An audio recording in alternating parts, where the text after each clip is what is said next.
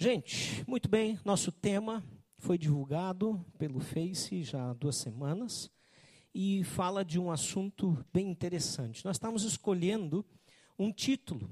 Que título nós poderíamos dar é, uh, para esse tema do jejum bíblico que pudesse representar um pouco mais aquilo que ele realmente quer representar? E uma sugestão que nós recebemos foi essa: mais de mim, mais de você, menos de mim ah, que é uma parte de uma das músicas que nós cantamos hoje, que quer expressar de que nós precisamos nos esvaziar de nós mesmos para ter um contato maior com o nosso Deus. Então hoje nós queremos iniciar essa série de quatro mensagens que fala, vão falar a respeito do jejum bíblico. Temos os outros dias ali já ah, projetados. E o nosso tema de hoje é justamente jejum do quê? Porque há dúvidas. Uh, bem uh, seguidamente, pessoas me perguntam, enfim, uh, como funciona o jejum? eu tenho que deixar de comer tudo? Posso beber água? dá para ser de chimarrão, de chocolate? E assim por diante. E a gente quer entender o que, que a Bíblia fala a respeito do jejum, e hoje o nosso foco vai ser em cima de o que é que nós deixamos para ter mais, menos de mim e mais de você. Né? E hoje uh, os textos que nós vamos seguir são diversos textos do Antigo Testamento e eu vou pedir para você me ajudar, para que fique mais dinâmico. Uh, eu vou de vez em quando pedir para que alguém leia um versículo. Então fique pronto para ler. Aquela pessoa que abrir primeiro uh, a sua Bíblia, seja em livro, smartphone, fique à vontade para fazer a leitura quando eu solicitar, tá bom? E um texto devocional sugerido é este uh, que nós lemos no início. O versículo que nós lemos no início está dentro deste texto, onde Jesus fala a respeito de como deveria ser a nossa postura diante de um jejum uh, quando ele acontece, tá bom? Muito bem. Para começar, nós temos que entender o seguinte: para a gente saber do que nós temos que fazer jejum, nós temos que entender primeiro a definição bíblica do jejum. E o dicionário Almeida, dicionário bíblico Almeida, ele traz a seguinte definição, com algumas referências que você pode anotar, e se você também quiser este material em PowerPoint, você pode solicitar que a gente envia para você. Tá? É, então, o que ele diz? O jejum é prática de não se alimentar por certo tempo. O tempo nós vamos falar em outro dia também sobre a duração do jejum. Prática de não se alimentar por certo tempo. Uh, como prática religiosa, é voluntário. Exige pureza de vida, segundo Isaías 58, vai ser um dos textos que a gente vai explorar numa das mensagens, não a de hoje. E exclui a exibição, que foi o texto que eu li no início, o primeiro versículo que eu li no início, que está dentro desse contexto do nosso texto sugerido para devocional.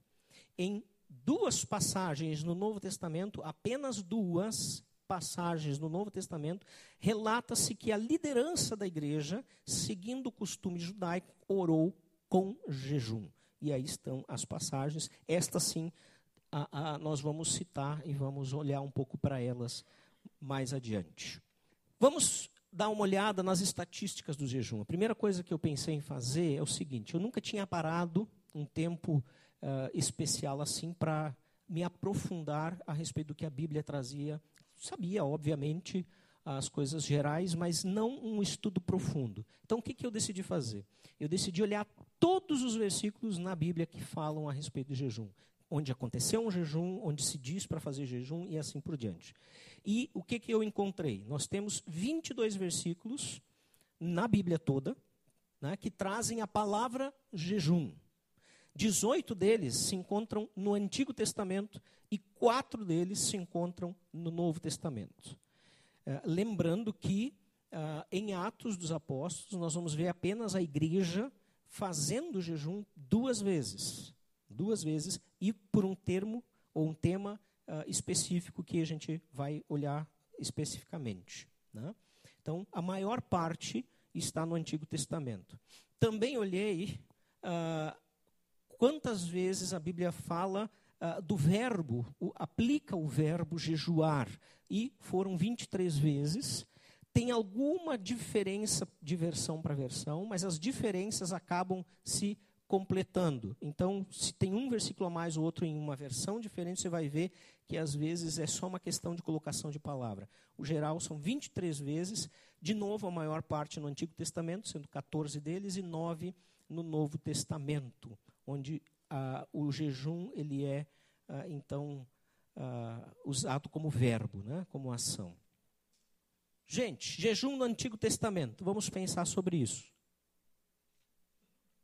A primeira coisa que nós temos que olhar é que ela é uma prática, é, o, o, a prática do jejum no Antigo Testamento, ele sempre está vinculado ao pano de saco e sentar-se em cinzas né, e a oração. Que história é essa? Você já viu alguém fazer isso? Uh, você já fez? Uh, não, né? Porque era um, um costume dos judeus, do povo de Deus, é, trocar as suas vestes por vestes de pano de saco. Uma coisa bem humilde, no sentido de mostrar humilhação e sentar-se em cinzas ou em pó. E muitas vezes jogar esse pó para cima. Essa é uma prática que, se você perguntar para um judeu hoje, vai conhecer essa prática ainda. Né? E talvez os mais ortodoxos, quem sabe, até ainda a apliquem. E o objetivo disso era o seguinte: tinha o propósito de representar algo. Ou seja, não era uma ação que em si tinha um resultado, mas era, ah, na verdade, a expressão, representação daquilo que já estava acontecendo no interior da vida daquela pessoa. Em primeiro lugar, um verdadeiro arrependimento por algo que a pessoa fez, né, um pecado, e muitas vezes isso poderia ser pelo pecado da nação, alguém que estava envergonhado com o que a nação estava fazendo de errado, e então tomava essa atitude diante de Deus. Então, tinha o propósito de representar a humilhação diante de Deus e uma dependência total dele. Todos os versículos que você vai encontrar, e eu posso passar isso para você, nós não vamos poder ler esses 22 versículos sobre o jejum, mais 23, onde eles são aplicados dentro de um contexto uh, uh, onde eles são colocados como verbo, é, você pode olhar todos eles, você vai ver esse mesmo esquema sendo feito no Antigo Testamento. No Novo Testamento isso não acontece mais, tá? Essa vinculação com o uso do pano de saco e o uh, sentar-se em cinzas, mas vinculado à oração sempre. Jejum sem oração é dieta. Então, se você decidir fazer o jejum um dia e não gastar tempo em oração, você está fazendo uma dieta. Nada mais que isso, tá? Que não é errado, se quiser fazer, fique à vontade. Inclusive, hoje em dia, uma das. Pena que a Gabi não está aqui hoje, eu sabia que ela não estaria. É, ela poderia confirmar isso. Uma das linhas ah, das, dos nutricionistas tem escolhido, inclusive, tratar pessoas assim em dietas. Um dia de jejum completo, só bebendo água, depois outro dia se alimenta, etc. E tal. Então, jejum bíblico sempre estará vinculado à oração. A tradição judaica, pensando ainda no Antigo Testamento, ele, ele sempre é apresentado como uma abstinência total do alimento. Total, né? por determinado período, como nós vimos na definição da Almeida. Né? Não é aquela coisa, vou fazer jejum de chocolate. Hoje eu aguento ficar sem chocolate. Ah, hoje eu vou fazer jejum de chimarrão. Hoje eu aguento ficar sem chimarrão. Ou vou tirar os carboidratos. De novo, isso aí parece mais dieta. Tá? É, biblicamente, nós não vamos encontrar isso. Se você falar isso para um judeu, ele vai olhar para você e vai dizer: você está louco? Isso não é jejum. Né? Então, o judeu sempre entendeu, no Antigo Testamento, que jejum, o tempo nós não vamos entrar em detalhes agora, porque vai estar na próxima mensagem, daqui a duas, né? É, era aplicado a uma abstinência total do alimento. Obviamente não da água, porque alimento nós sabemos que podemos ficar até 40 dias sem alimento, mas sem a água, não sei se a gente dura três. Né? Então é necessário. Né? Tá? Então isso é ponto pacífico. Ah, mas aquela história de então dedicar. Bom, se você está fazendo um voto a Deus e que ah, o Novo Testamento não traz isso como uma necessidade por causa da graça de Cristo, que eu tenho que fazer votos, mas se você, por alguma razão, decidiu fazer uma abstinência de algo e isso é, está sendo consagrado a Deus, é, bom, não é uma prática bíblica. É uma decisão sua que nós não precisamos necessariamente dizer se está certo ou errado, mas nós podemos respeitar. Né? Então, é importante a gente perceber isso. Nós vamos ver muitas coisas interessantes sobre jejum. Vou confessar para vocês que eu descobri coisas que eu jamais pensava que seriam assim. Né? E talvez a gente vai sair daqui hoje com a nossa concepção de um jejum muito diferente do que nós tínhamos até hoje. Lembrando, né, especialmente para aqueles que nos visitam, né, é, o jejum ele é uma prática basicamente cristã. Algumas outras religiões vão a, também usar isto, né, principalmente o judaísmo, porque o judaísmo ele não é cristão, porque eles não uh, reconhecem a santidade e, e a, a, divindade de Jesus. Né? Então eles continuam ainda dos, nas práticas do Antigo Testamento, não reconhecem o Novo. Né? E o que eu achei muito interessante que é o seguinte, que o jejum, é, sendo esta prática judaica do Antigo Testamento, ele é conclamado ou convocado várias vezes. Só que sempre é, ele é convocado pelos reis e pelas rainhas, e nem todos os casos são jejuns corretos, porque, por exemplo, no texto de. Uh, deixa eu achar aqui, eu melhor olhar aqui para não errar. 1 Reis 21, 9, é o primeiro texto. No 1 Reis 21, 9, nós poderíamos chamar que ele é um jejum maldito. Porque nessa situação, o contexto traz o seguinte: foi um jejum que serviu para motivos errados, totalmente errados, para dar uma cara de espiritualidade e disfarçar um julgamento falso que condenaria um inocente, condenaria um inocente à morte. E isso foi tudo premeditado por quem? Né? Por uma rainha chamada uh, a, a, esposa de Acabe chamada Jezabel. Jezabel. Essa mulher pensa na pior pessoa que você conhece. Pensa. Não era para pensar, que coisa, não se faz isso. Talvez seja você mesmo, eu mesmo, né? Pois a Jezabel dava de 10 a 0. Era uma pessoa realmente má, absolutamente má. E o fim dela foi horrível por causa disso. E o que, que acontece? O, o Nabote, ele, era, ele tinha uma vinha vizinha colada ao palácio do rei. E o rei foi lá e disse assim: ó, Nabote, eu quero uh, comprar essa tua vinha, que está aqui colado no meu palácio. Nabote, né? Anote aí um nome bonito para o seu filho, né? É, e o Nabote disse: Olha, rei, eu tenho o direito de não querer vender. E ele tinha mesmo esse direito pelas tradições judaicas. Ele tinha esse direito de não querer vender. E o rei ficou chateado. O Acabe foi para casa, chateado, e a Jezabel ficou sabendo. E a Jezabel disse: Tá, mas vem cá, tu é frouxo, homem? Quem, tu é rei ou tu não é rei sobre Israel? Se tu é rei, faz esse cara te entregar esse negócio. Deixa para mim. E aí, como sempre, ela tomou a frente, coisas que as mulheres muitas vezes são tentadas, e os homens tentados a ser frouxos. Né? E aí o que acontece? Ela vai lá, toma o selo real do rei, que é no anel, e manda uma carta em nome do rei, dizendo o seguinte, conclamando esse jejum, e que Nabote ficasse, então, no centro, num lugar central, que era uma forma de dizer que ele seria julgado. E o que o jejum seria para que tivessem a resposta de Deus sobre a sua sentença. Daí que está o grande erro. E aí ele foi condenado à morte, foi morto e o rei foi lá e tomou posse das terras e da vinha dele. Então você pode ver que nem sempre é por um motivo certo na Bíblia. Isso está sendo narrado, não está dizendo que está correto. A Bíblia não concordou com essa situação. Deus não concordou. Tanto é que Acabe e Jezabel tiveram um fim trágico. Continue lendo, o texto está ali, você vai ver o fim terrível que eles tiveram por causa destas coisas que eles faziam. Né? Por profetas, profetas também uh, conclamavam uh, dias de jejum que aí eram públicos ou coletivos, melhor dizendo. Então, digamos assim, chamavam todo Israel para jejuar ou porque tinha uma ameaça de guerra, uh, povos que vinham contra eles, então eles buscavam a Deus nesse jejum para terem proteção, ou porque precisavam de direção para uh, saber tomar decisões importantes que eles estavam para tomar. Tá? Todos os textos onde eu vi na Bíblia estas duas situações, reis, rainhas e profetas que conclamavam. Quem nunca conclamou, convocou um jejum? Aí começou meu, meu espanto. Deus. Nós não temos um texto na Bíblia onde Deus diz jejue. Nós não temos nenhum texto na, no Novo Testamento onde Jesus diz você deve jejuar. Ou convoque um dia de jejum. E nem um de sacerdotes faz, fazem o mesmo conclame. Bom, espera aí, talvez você está pensando o seguinte: ah, então o jejum é errado. Não, não é errado. Nós vamos chegar no final a alguma conclusão interessante a respeito deste, deste slide.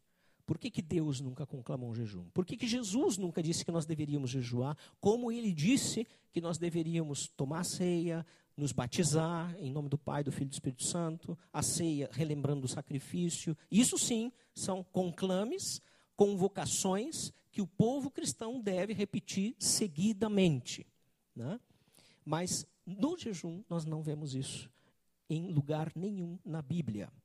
Mas nós vemos sim Deus interagindo. E uma das coisas que normalmente ele faz na interação com as pessoas que jejuam é corrigindo. É dizendo: o jejum que vocês estão apresentando é um jejum que eu não quero. Né? E esse, como eu disse antes, Isaías 58, 3 a 6, vai ser um dos textos que nós vamos focar em cima é, de uma das nossas mensagens. Zacarias 7, 5, também você vai encontrar uma informação dessa, onde Deus está dizendo: ó, esse jejum aí Esquece, eu não quero. Né? Mas também vamos ver Jesus interagindo, primeiro, né, nesse texto que já falei várias vezes, dizendo como nós devemos fazer o jejum, e vamos ver é, Jesus ligando o, o, ato de jejuar à uh, luta espiritual, especialmente quando nós vemos, nos vemos diante de certas castas demoníacas, certas, não todas. E ele, então, em Mateus 17, 21, fala disso, e Marcos 9, 29. Eu até vou ler aqui para você. Mateus 7, 21 diz assim: quando então os discípulos não conseguiram é, expulsar um demônio, e eles perguntaram a Jesus por que, que eles não saíram, o demônio não saiu. E Jesus responde: Mas esta espécie só sai pela oração e pelo jejum. Tá? E o, o, o Marcos 9, 29 é o mesmo, a mesma situação, só relatada pelo Marcos, né? pelo evangelista Marcos. E o jejum de Daniel? Quem é que já ouviu falar do jejum de Daniel? Que a gente tem que fazer o jejum. De... Levanta a mão. Poucas pessoas né, ouviram falar do jejum de Daniel. Né? Que bom, né? você não perdeu nada. Vamos ver. Vamos ver então, porque talvez você ainda vai ouvir. Aí nós temos algumas imagens da internet de grupos e igrejas que estão é, é, conclamando esse jejum de Daniel. E sobre ele nós vamos falar um pouquinho, até porque ele é bem específico no nosso tema hoje, que é jejum do quê? E para ver se isso tem base para a gente fazer ou não. Tem um outro aqui embaixo, mais compridinho ali, 90 dias de jejum e oração. Bom, se Deus não te ouvir pelo menos magrinho, você vai ficar. Tenha certeza. E aí diz ali que de, de uh, ah, 18 de janeiro a 7 de fevereiro é sem carne, de, de 8 de fevereiro a 14 de fevereiro é carne branca. Eu vou sugerir para a Gabi para ela colocar nos, nos cardápios dela, acho que esse aí vai funcionar bem na dieta. Tá. Enfim, uh, a Bíblia, uh, a base bíblica que eles utilizam, estes grupos, para falar do jejum de Daniel é Daniel 10, 2 e 3. Por favor, abra Daniel 10, 2 e 3. Esse eu quero olhar um pouco mais de perto com você. Quem gostaria de ler? Daniel 10, 2 e 3. Primeiro lugar, nós vamos ver em, no versículo 20 do capítulo anterior, do Daniel 9. Ali sim, nós vamos ver Daniel jejuando e orando. E diante de Deus, ele está fazendo exatamente aquilo que eu falei que às vezes os profetas conclamavam, para que as pessoas orassem uh, arrependidas pelo pecado, o seu pecado e o pecado da nação. E ali ele faz isso. Quem é que lê para nós 9:20? Obrigado. E aí depois ele vai, nós vamos ver ali que tem uma lista, a própria oração dele está no texto, né? E ele diz: quando eu ainda estava orando, confessando o meu pecado e o pecado do meu povo. Né? Então ele está ali arrependido. E toda oração é uma oração bem bacana, bem bonita de ler. Leia, anote, marque na sua Bíblia, vale a pena.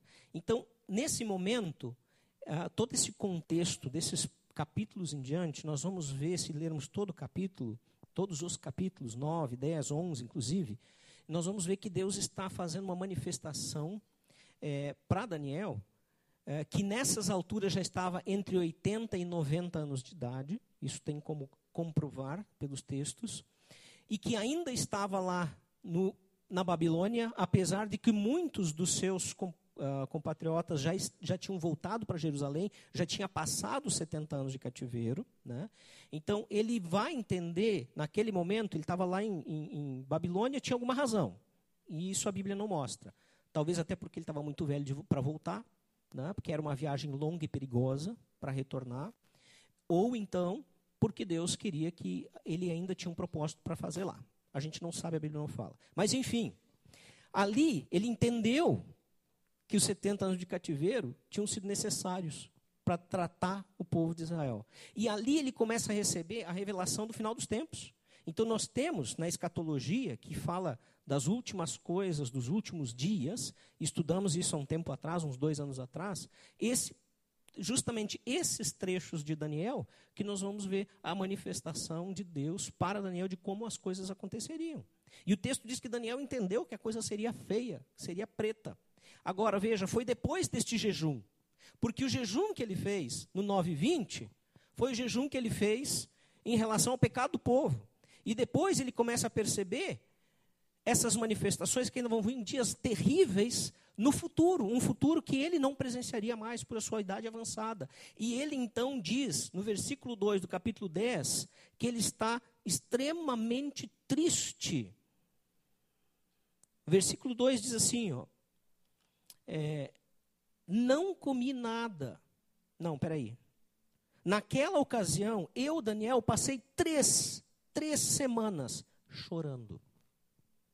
Obviamente, a gente imagina que não for um choro, um choro uh, ininterrupto, mas que seguidamente, durante aqueles 21 dias, que dá três semanas, 3 vezes 7, 21, 21, jejum de 21 dias de Daniel, tá ligando? Diz que ele passou chorando, entristecido com a, a sua alma extremamente abatida. E no versículo 3, nesses 21 dias, ele vai ler o quê? Nós vamos ler o quê? Quem é que pode ler de novo o versículo 3? Pode ser, se tu tem aberto lá, Márcio, pode ser. Daniel 10, 3. Gente, comidas que os judeus amavam a carne, o vinho, o leite, o mel também são comidas que na Bíblia mostra que os judeus amavam. Isso eu acho que é meu lado judeu que eu tenho. Né? Então, eu vou ler também numa outra versão, um pouquinho diferente do Márcio, para mostrar. Foi muito bom ter duas versões aqui para a gente ler.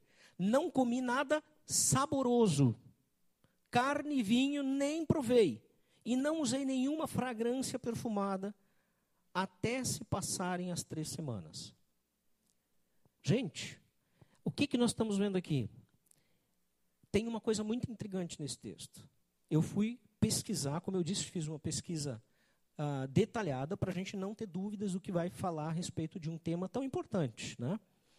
O texto hebraico, ele não menciona, em hipótese alguma, a palavra tson, que é a palavra jejum, ou abstinência total de alimento nenhuma palavra no versículo 3, tá? É, ali pode ser ou esteja pelo menos parecida ou tenha raiz. Em nenhum momento jejum é mencionado. E as principais versões bíblicas, nós lemos duas aqui, eu li uma, eu li NVI, o Márcio leu outra. Não sei se tu sabe qual é a tua. Não tem problema, se tu souber, mas deve ser revista atualizada, ou talvez a viva. É atualizada, né? As, as principais versões bíblicas elas não traduzem como jejum, mas como comer alimento saboroso. E carne e vinho. Ou seja, não há a palavra jejum antigo, ali naquele texto original. E uma coisa que nós temos que também nos intrigar é o seguinte, que a, nessa altura da história bíblica, o jejum era muito bem conhecido. E quando se fazia jejum, se falava que se fazia jejum. Certo? Ele Daniel, um judeu que conhecia o jejum, que era abstinência total de comida, ele não usa a palavra jejum e diz que ele não comeu nem comida gostosa, nem carne, nem vinho. Agora nós estamos indo para um campo que nós precisamos observar o seguinte: são conclusões a partir do que o texto diz ou não diz. O que nós não precisamos fazer disso uma regra 100% absoluta. Mas nós podemos dizer o que o texto diz e o que o texto não diz. O texto não diz que ele fez jejum. O texto diz que ele se absteve de alguns alimentos, os quais ele mesmo citou. Né? E a Bíblia de Estudo, né, tem aí uma imagem dela, uma pessoa que eu sei que usa, que é o Marcos, da Helga lá de Parobé, não está aqui hoje, gosta muito dessa Bíblia, e eu também tenho usado ela seguidamente, ela tem anotações no rodapé, né? são comentários bíblicos de vários dos versículos, principais versículos. E ela traz o seguinte na sua nota a respeito desse versículo: Daniel se recusou a alimentar-se de comidas finas e usar óleos aromáticos, né? Porque estes eram símbolo de festividade e regozijo. E como é que estava a alma dele? Triste. Tão triste que ele chorou, diz ele que chorou 21 dias. Obviamente, a gente entende isso que 21 dias ele ficou extremamente deprimido. Tá? Diante disso, nós estamos, vamos ver também Moody, que é um comentarista reconhecido pelo mundo teológico, que afirma que era apenas uma abstinência temporária e não um jejum. Alguns comentaristas vão chamar de jejum, sim. Mas, de novo, comentaristas são opiniões de pessoas, como eu estou dando a minha para vocês agora. Nos 21 dias, ele expressa sentimentos aqui.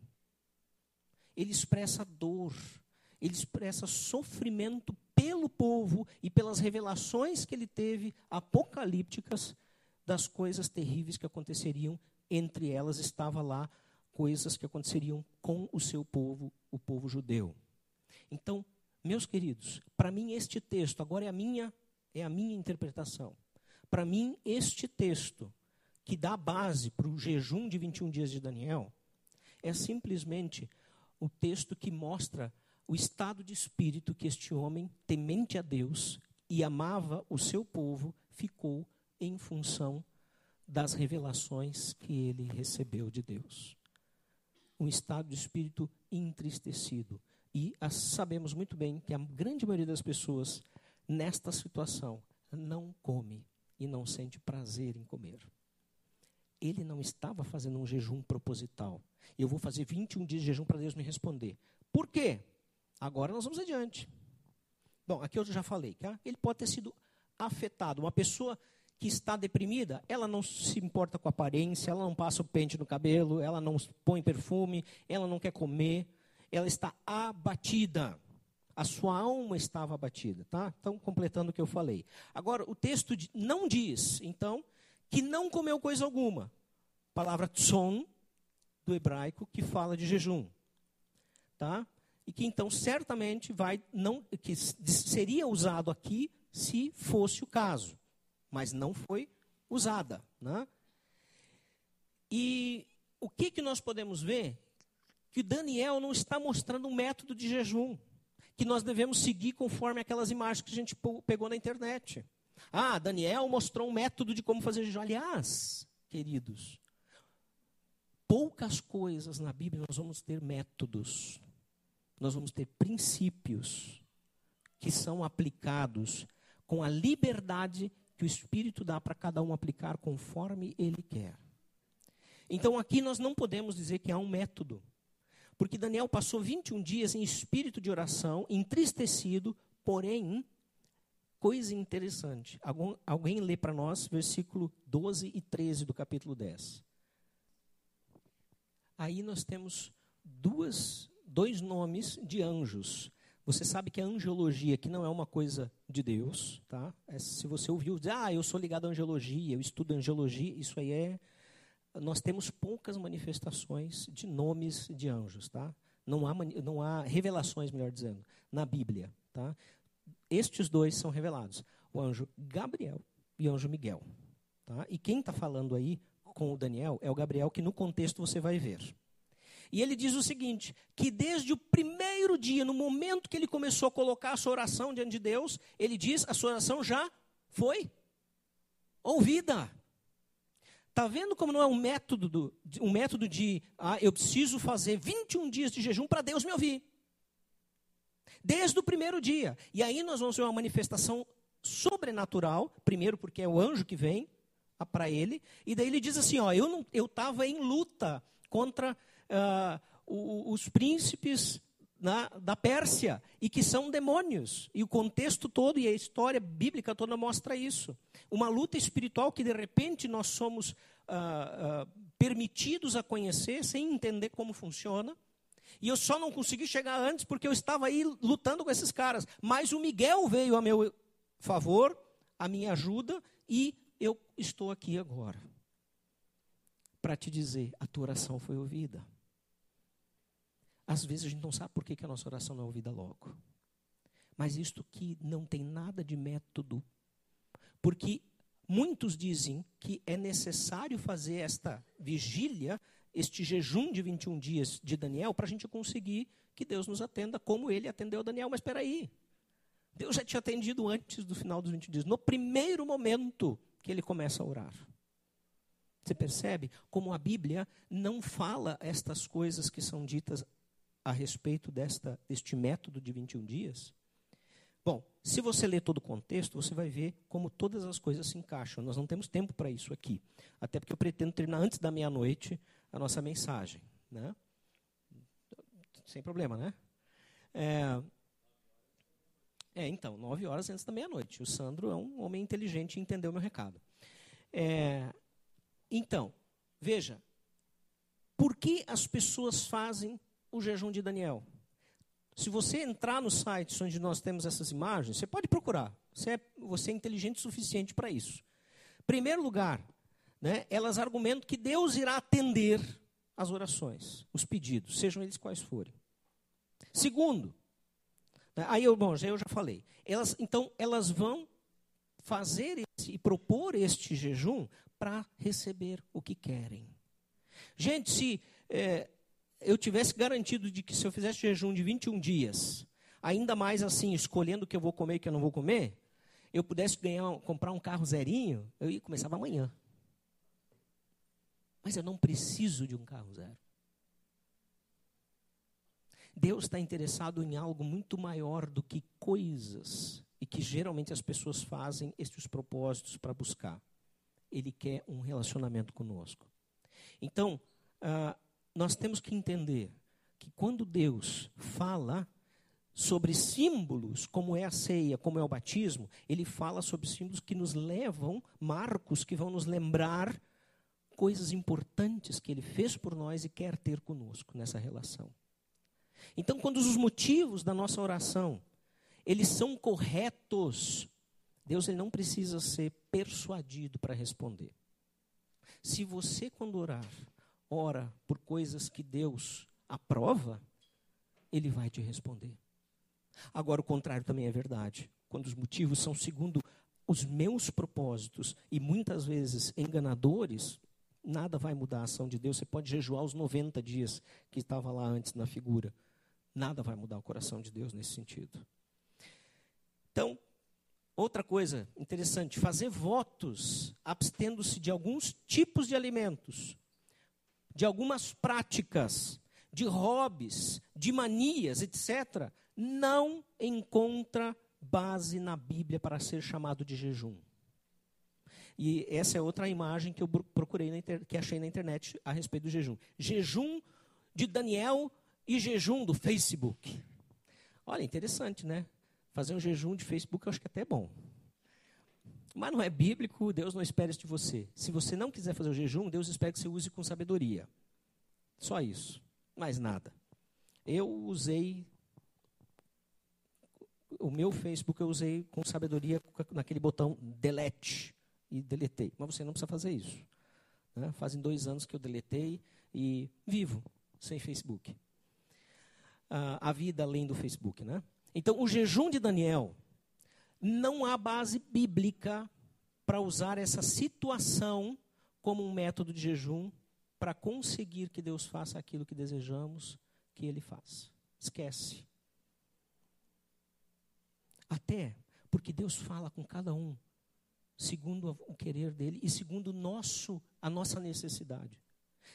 Imagine você que cada vez que Deus fala contigo de uma forma especial, diferente, agora todo mundo tem que fazer como você fez. Temos que formatar tudo isso. O que Daniel viveu com Deus foi o que ele viveu. Deus quer viver uma história contigo, com as tuas lutas, com as tuas necessidades, com a tua pessoa.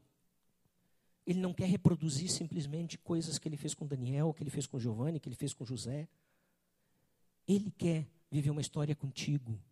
É isso que ele deseja.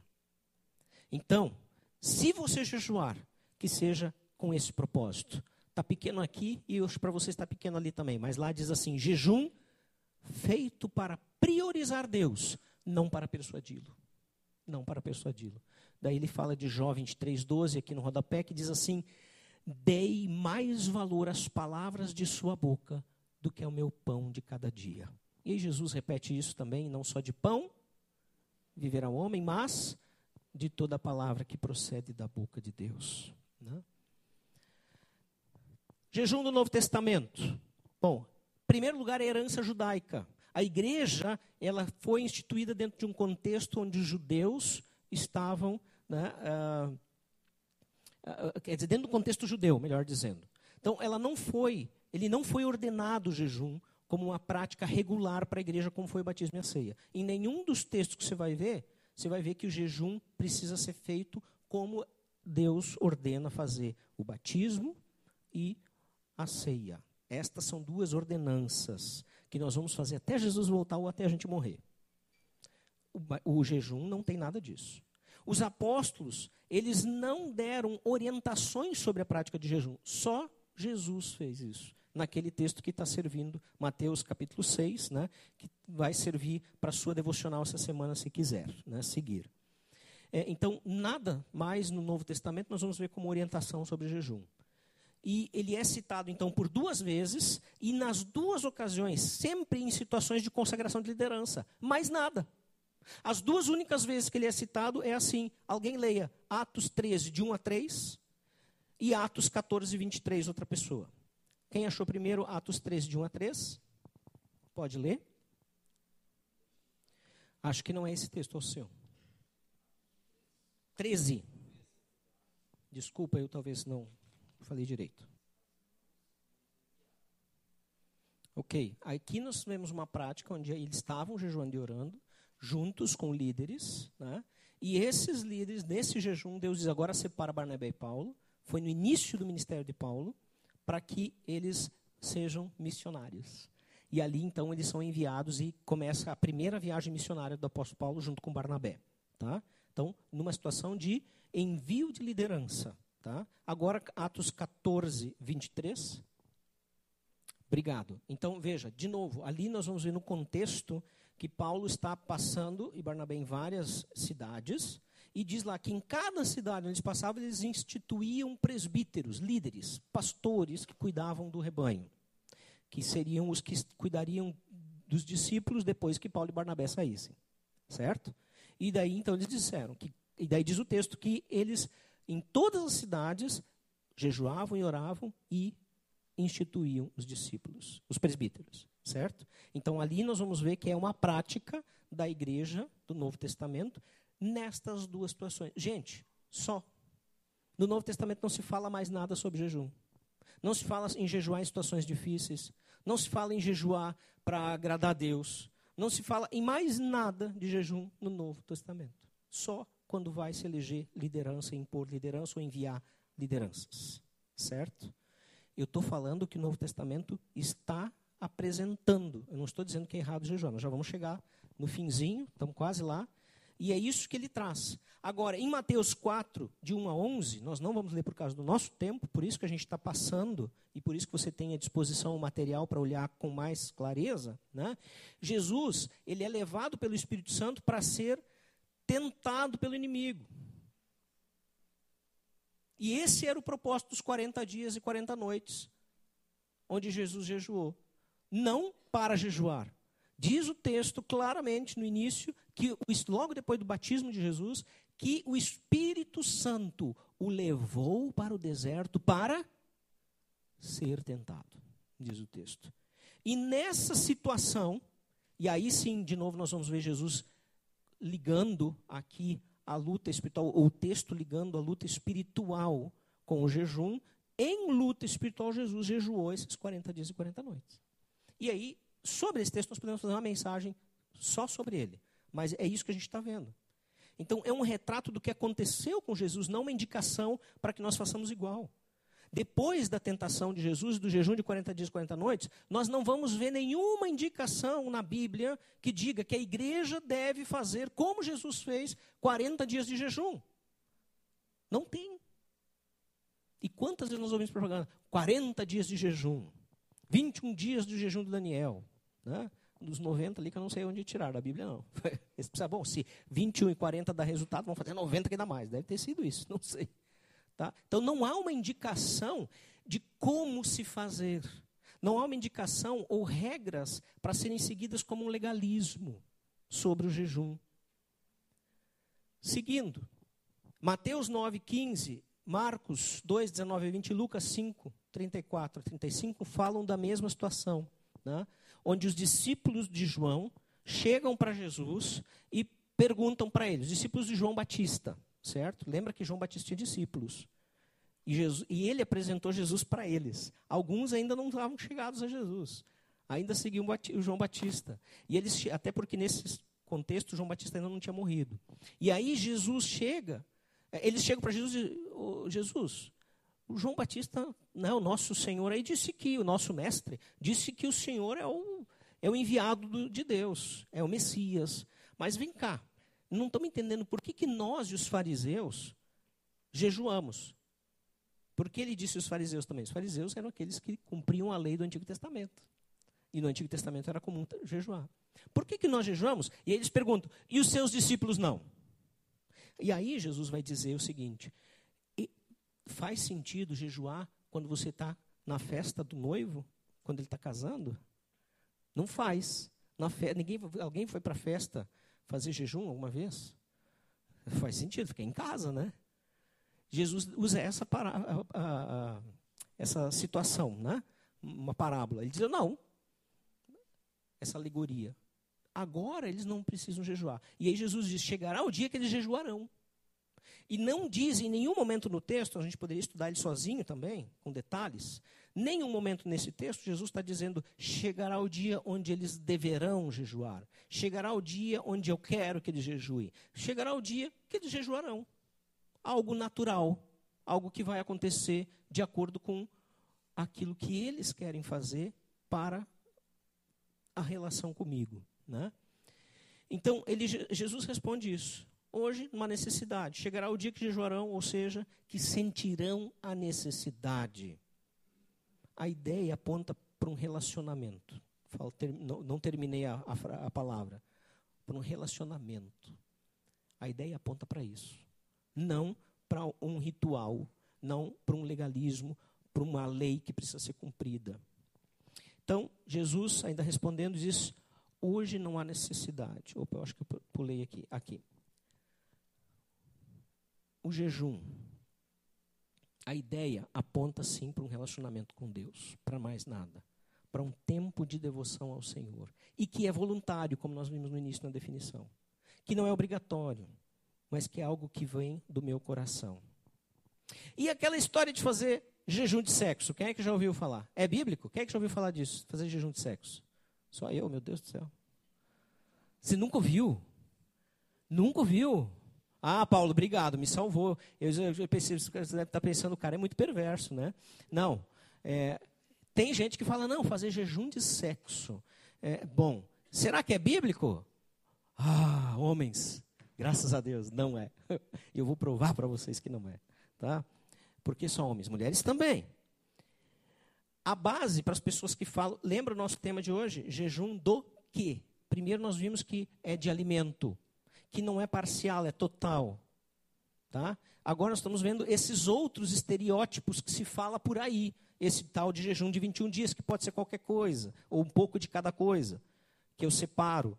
Né? E esse outro que alguns falam de jejum de sexo baseados nesse texto, onde Paulo, em 1 Coríntios 7,5, diz: Não se recuse um ao outro, exceto por mútuo consentimento, está falando recusa sexual, por mútuo consentimento e durante certo tempo, para se dedicarem à oração. Depois, unam-se de novo, para que Satanás não os tente por não terem domínio próprio. Queridos e queridas, isso se fala todo o contexto para casados, tá bom? Todo o contexto aqui, você vai ler, é casados.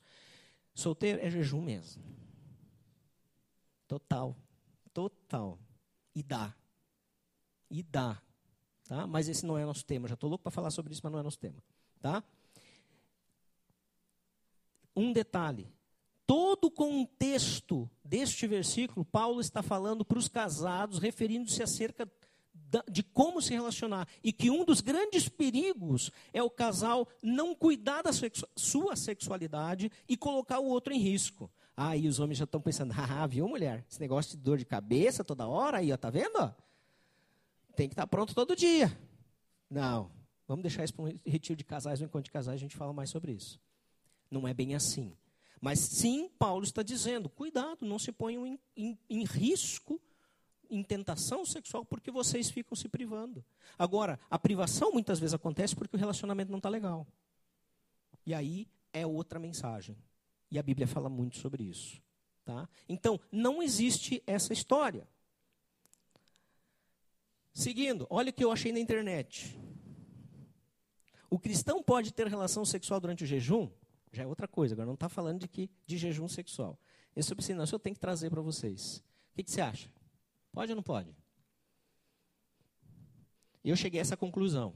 Bom, não é recomendado fazer esforço físico sem se alimentar. A Bíblia não fala nada sobre isso.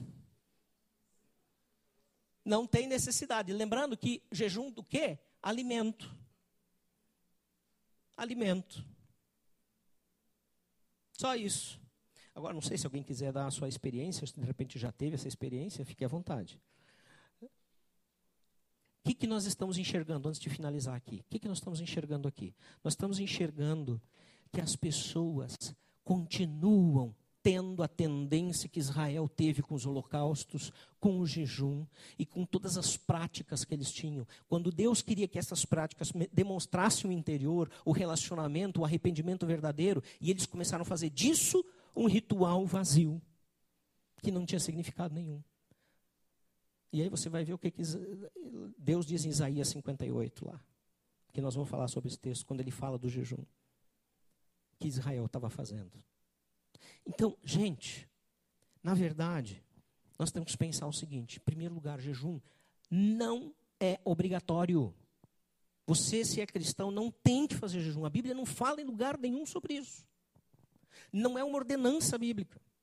Não faz de ninguém mais ou menos espiritual. Não pode ser imposto por ninguém.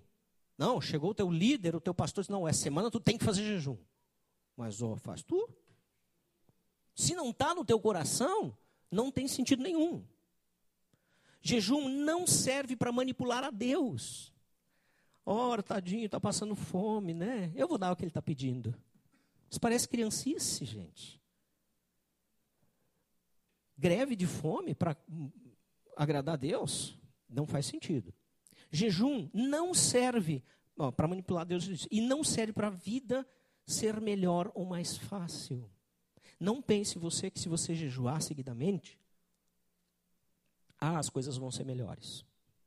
Porque Jesus disse: No mundo passais por aflição, mas tende bom ânimo, eu venci o mundo. Ele não diz eu jejuei 40 dias. Ele diz eu venci o mundo. Eu estarei convosco até o final. Eu vou estar junto com vocês. Eu estou aqui cuidando, andando com vocês. Agora, eu não estou botando o jejum fora. Até quero dizer para vocês que durante o tempo que eu fiz essa mensagem, eu jejuei. Eu tive essa experiência. Não foi a primeira vez. Tive várias experiências. Mas eu decidi fazer isso. E foi muito proveitoso para mim. Porque o jejum, quando for feito, deve ser feito de forma espontânea e voluntária, como eu fiz. Espontaneamente. O jejum, quando é feito, é uma experiência pessoal minha e com Deus, minha com Deus. Eu não tenho que generalizar, eu não tenho que dizer para vocês quanto tempo eu fiz, como foi, o que, que aconteceu. É um tempo meu com Deus. E que eu quis fazer. O jejum é uma declaração de dependência de Deus e clamor por direção e socorro. Muitas vezes nós vamos ver isso no, no Antigo Testamento. Ainda que no Novo não aparece. No, no Antigo aparece. Como um pedido de socorro. Se você quer fazer jejum pedindo socorro a Deus, beleza, mas tem que ser do seu coração para com Deus numa relação. Não no sentido de convencer a Deus esse carrasco que não me ajuda se eu não jejuar. Porque essa é a ideia que às vezes a gente passa. Tá? Se tu não jejuar, o negócio é o seguinte, ó, tu vai sofrer. Gente, a gente vai sofrer igual. E não porque Deus é ruim, porque nós vivemos no mundo caído no pecado. O jejum, ele deve estar sempre acompanhado de oração, que senão eu falei, como eu disse antes, se não é dieta. E o jejum é tempo de quietude e encontro com Deus, de contemplação. Por isso que jejum sem oração não faz sentido. Não faz sentido você fazer jejum se você vai trabalhar. E vai, às vezes, trabalhar pesado. Aí desmaia, o patrão vai ver, o que está acontecendo? Eu estou fazendo jejum. Ué, rapaz, vai comer, tchê. Precisa haver um tempo de devoção. Senão, não faça, não tem propósito. Nós vamos poder falar muito sobre jejum ainda. Hoje, o nosso foco foi do quê? De alimento, totalmente. E também foi do que significa o jejum. E aí você entendeu. O jejum tem o propósito de te chamar para uma relação com Deus. E não é uma coisa obrigatória. E se você não faz, não quer dizer que você não tem relacionamento com Deus. Tenha liberdade, porque Jesus morreu para que nós sejamos livres livres do pecado, livre do, do, da, da nossa maneira de viver, do legalismo, que muitas vezes nos prende. Jesus não quer o legalismo, ele quer o teu coração. Esta semana, na célula, você está sendo convidado a aplicar da seguinte maneira: conte para sua célula uma experiência do seu jejum, uma experiência sua de jejum. Algum deles que você já tenha feito, se você já fez. Defina um dia desta semana para ter uma experiência do jejum. Cada um segundo a sua possibilidade. E eu digo mais aqui, segundo o seu propósito, o seu desejo. É uma proposta isso aqui, não é uma imposição. Não é uma convocação. Estamos convidando você a ter essa experiência. Mas um dia que você possa, né, que você tenha tempo, talvez uma folga sua, e que talvez, se não for o dia todo, um, um turno só, mas um tempo de dedicação a Deus sem se preocupar com a comida. Faça essa experiência, se você quiser. E compartilhe motivos na célula para apresentar a Deus nessa experiência de jejum. Nós podemos orar e colocar para Deus as nossas dores e sofrimentos, e tristezas, e ansiedades, mas não no sentido de que o jejum vai convencer a Deus mas no aspecto de que Deus quer ter um relacionamento contigo e quer te ajudar. Se Ele não te der o que, ele tá te, que você está pedindo, Ele vai te ajudar a, a te aproximar dele. E isso vai valer muito mais. Não tenha dúvida disso. Vamos orar. Pai querido, muito obrigado pelo teu grande amor pelas nossas vidas. Obrigado porque nós podemos enxergar nestes textos de que tu não és um Deus legalista, um Deus que está interessado em rituais, vazio, sem significado nenhum para as nossas vidas. Tu estás interessado em andar conosco. Obrigado, Senhor, porque tu também deixaste a tua palavra para nos dar direção e clareza naquilo que o Senhor espera de nós. E aquilo que vai nos ajudar a viver uma vida íntegra e uma vida verdadeira, uma vida plena. Senhor, que o teu Espírito Santo nos conduza e nos ajuda nesse sentido. Em nome de Jesus. Amém. Deus abençoe a todos.